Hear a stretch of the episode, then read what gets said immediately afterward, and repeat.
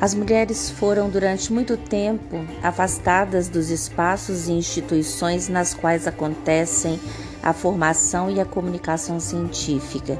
No entanto, nós sabemos que a história das mulheres revela em todas as épocas da história ocidental a presença de mulheres nas ciências, na literatura, na filosofia, na medicina e isso neutraliza qualquer teoria sobre as dificuldades especificamente femininas para entender e praticar as ciências.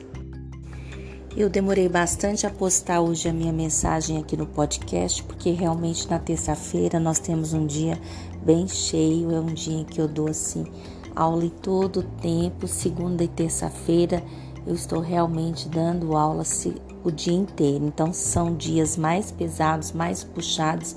Em contrapartida, são dias que me fazem refletir qual é o verdadeiro papel e a importância da mulher, seja ela a profissional que for, exercendo a função que estiver exercendo, nós tiramos forças e de toda a nossa batalha, de toda a nossa luta para continuarmos as nossas tarefas diárias. Falar sobre o papel que a mulher tem hoje no nosso século, nos nossos tempos, não é somente uma questão de relações de gênero, mas é também uma questão de desenvolvimento de habilidades, de competências que trouxeram essa mulher nessa nova versão para o mercado de trabalho e ao mesmo tempo fez com que ela atingisse todos os seus propósitos na academia, ou seja, as mulheres estão trabalhando, mas também não deixaram de estudar e têm históricos expressivos na história das universidades brasileiras. Eu recorro aqui a Aristóteles porque ele tinha uma fala e uma influência notável sobre a mulher, porque ele dizia que a mulher era um macho inacabado e que nunca atingiria a perfeição masculina. Acho que hoje, para os tempos que nós vivemos, se Aristóteles estivesse entre nós, ele certamente descobriria que ele estava equivocado. A pergunta crucial não é saber por que tão poucas mulheres foram grandes cientistas, mas porque se conhece tão poucas mulheres cientistas. Como argumenta Sartori, as mulheres dominaram saberes, dominaram práticas que não foram considerados como científicos. Mas então, por que se conhecem tão poucas mulheres cientistas? O Instituto Nacional de Estudos e Pesquisas Educacionais Anísio Teixeira descobriu que quase 59% dos estudantes universitários do país são mulheres. Porém, quando o recorte da pesquisa foca em cursos de exatas como exemplo, o número de mulheres matriculadas cai para 41%. Quando nós falamos de engenharias e de outras áreas, o número cai bastante, ficando em 29% de alunas. E por que, que isso acontece?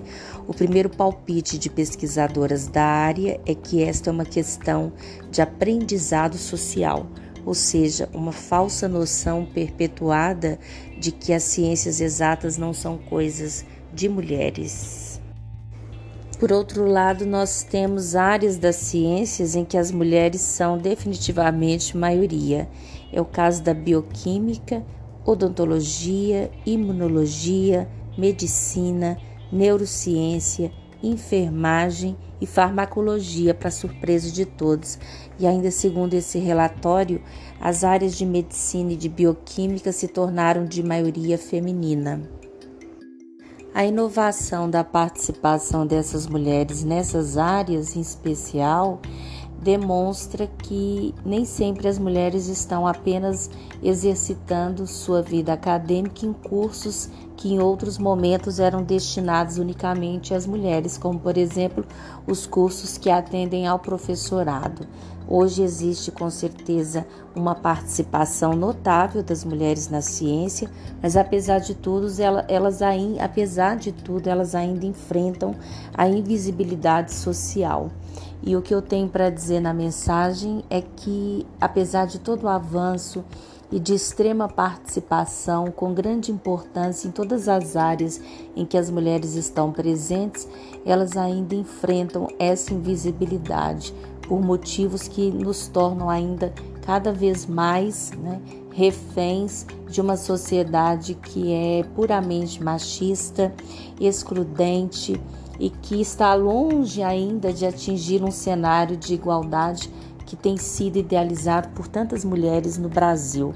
As mulheres são cerca de 54% dos estudantes de doutorado no Brasil, o que representa um aumento impressionante de 10% nas últimas duas décadas. E apesar de serem a maioria das pessoas com doutorado em diversas áreas, as mulheres brasileiras não estão tão bem representadas nos níveis mais altos de sua carreira. Um estudo recente mostrou que as mulheres representam apenas 24% dos beneficiários de um subsídio do governo concedido aos cientistas mais produtivos, a Bolsa Produtividade, por exemplo.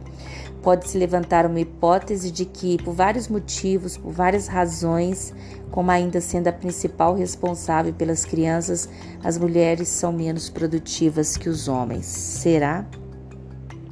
Eu diria que talvez a falta de mulheres nas principais posições científicas seja o resultado de uma questão muito mais profunda no país, causada pelos mesmos fatores que explicam por que os salários das mulheres são mais baixos ou por que há poucas mulheres em conselhos de empresas ou mesmo em posições governamentais de alto nível. Talvez isso quer dizer que as mulheres ainda não sejam reconhecidas como capazes e competentes pelos responsáveis pela seleção dos candidatos que têm acesso a esses cargos na maioria dos casos. Talvez ainda continuemos invisíveis como aquela mulher de uma conferência que tenta superar sua invisibilidade do compromisso de toda a sociedade.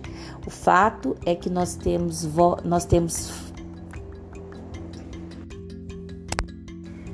Apesar da popularização do debate, nós sabemos que as brasileiras ainda precisam encarar problemas como as desigualdades salariais, a pouca representatividade política e a violência, apesar de corresponderem hoje 54% da participação das mulheres em cursos como os cursos de doutorado por todo o Brasil. As mulheres elas têm mais dificuldade de entrar e de chegar a cargos de chefia, mas têm, por outro lado, uma grande facilidade de acesso e de predominância nas universidades federais brasileiras. Elas ganham menos que os homens, cumprindo a mesma função, mas sabemos que isso se dá por conta é, do fato de que as mulheres são discriminadas no acesso a melhores cargos. O que se conclui em termos de estudos e também de realidade para a visão brasileira é que, apesar de estudarem mais que os homens, elas encontram uma série de barreiras no ambiente profissional. Elas têm mais dificuldade de ingressar no mercado. Em torno de 50% das brasileiras estão ocupadas ou procurando emprego, enquanto a taxa de participação dos homens chega a 80%. É uma distância muito grande. Não combina com o nosso século, não parece ser do nosso tempo essa informação. E tem mais: aquelas que conseguem entrar, elas têm empregos mais precários. Essa é uma avaliação feita pelo Planejamento e Pesquisa do Instituto de Pesquisa Econômica Aplicada, o IPEA. Não é possível entender a dificuldade das mulheres de entrar no mercado de trabalho sem pensar que, via de regra, no Brasil, o país que nós vivemos, com todas as dificuldades sociais que são projetadas nos nossos dias, recai sobre todas essas mulheres que estão aí toda a atribuição do trabalho reprodutivo, que inclui, para além dos afazeres domésticos que não são remunerados, os cuidados com a família, que é uma sobrecarga que dificulta a evolução nos ambientes profissionais. A responsabilização feminina sobre o trabalho reprodutivo também explica a inserção de mulheres de forma mais precária no mercado de trabalho. Por exemplo, as jornadas são menores, os empregos são informais e quase sempre a renda é menor. E de acordo com o Instituto Brasileiro de Geografia e Estatística, IBGE, os dados de 90,7% das mulheres ocupadas que realizavam afazeres domésticos e de cuidados há 10 anos, entre os homens esse percentual ele era de 51%. Esses números foram atualizados. Nós defendemos que não dá para pensar na solução para o problema como um arranjo privado.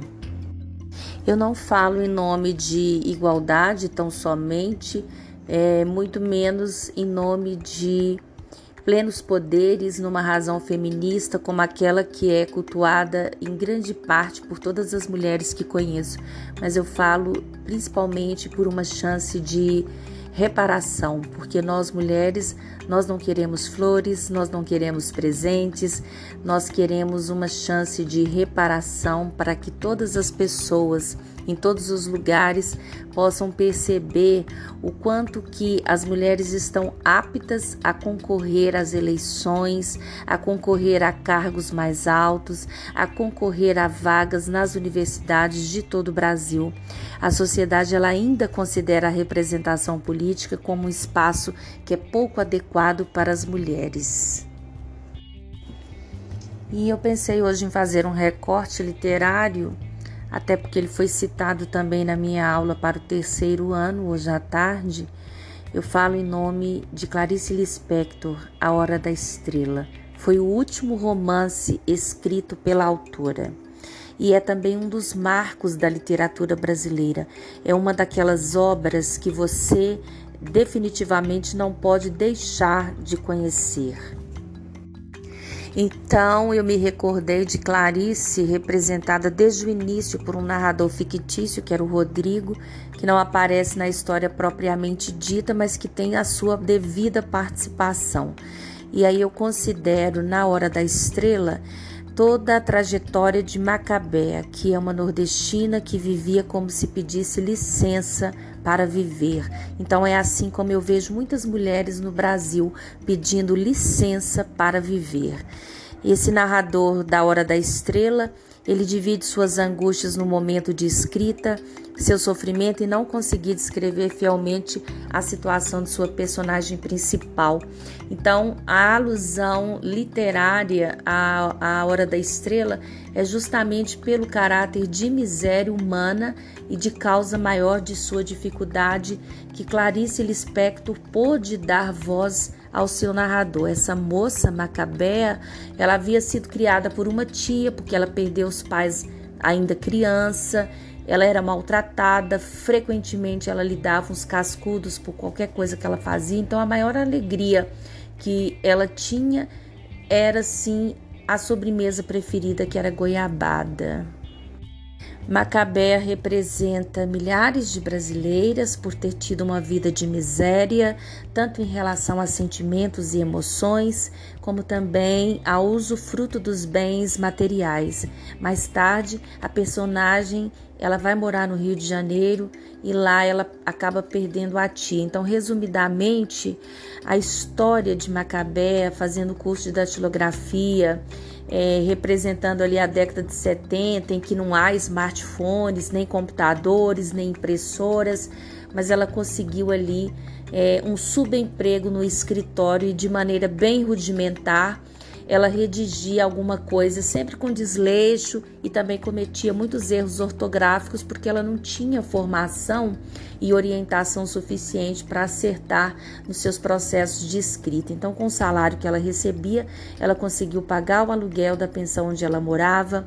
Ela se dividiu o quarto com outras três atendentes de uma loja de, de departamento e ela acabou ali carregando outras estranhezas no decorrer da obra. E em uma das ocasiões, Macabea representa uma vida sem nenhum objetivo e sem a força de querer que a vida lhe mostrasse o caminho. A obra de Clarice, ela foi publicada em plena ditadura militar, no momento em que o trabalhador, o povo, era massa de manobra dos militantes no poder.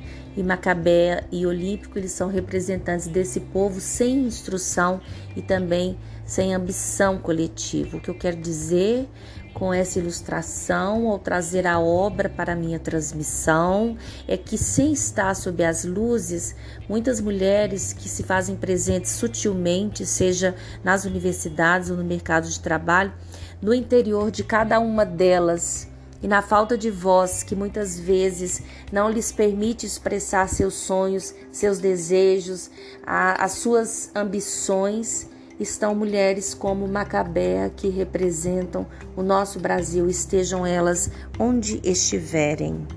Ela é representante do Nordeste, natural de Alagoas. Talvez seja também aquela protagonista que representa os movimentos xenofóbicos no Brasil. E nós buscamos caminhos para resolver e para amenizar toda essa xenofobia no Brasil e também no mundo. A juventude, ela pode ser também representada pela protagonista, apesar de seus poucos e fracos estudos, ela sabia ler, ela sabia escrever e tinha certa dificuldade de entender e processar rapidamente o conteúdo. Mas Juntamente com A Hora da Estrela, eu recorro ao filme Que Horas Ela Volta, que foi protagonizado pela atriz Regina Casé, que interpreta Val, uma empregada doméstica do Recife que mora há mais de uma década em São Paulo, na casa dos patrões. E dentro deste amplo lar de classe média, Val é considerada quase da família, foi criada pelos patrões, ela foi o símbolo escolhido para ilustrar a condescendência de certa elite que acredita sinceramente ter sido feita para ocupar tal posição. E de cunho mais dramático, a narrativa ela é convencional, ela é mais convencional que outros filmes brasileiros e também traz um elemento que permite implodir a dinâmica familiar, que é a chegada de Jéssica, que é filha de Val, à casa dos patrões. O equilíbrio na representação ele é mantido graças ao excelente trabalho do elenco. Regina Casé desconstrói seus gestos corporais, o humor de suas falas é irônico. Esse filme está dentro do contexto representativo do que de fato poderíamos trazer para nossa reflexão nesse dia considerado Dia Internacional das Mulheres. É possível imaginar que o público brasileiro também se identifique com essas obras. Não só Que Horas Ela Volta, o filme, mas também A Hora da Estrela de Clarice Lispector. Eu sou a professora Marília, deixo aqui meu abraço pelo dia de hoje que a nossa luta continue mais forte do que nunca e em breve nós estaremos de volta na Universidade Federal de Ouro Preto. Obrigada.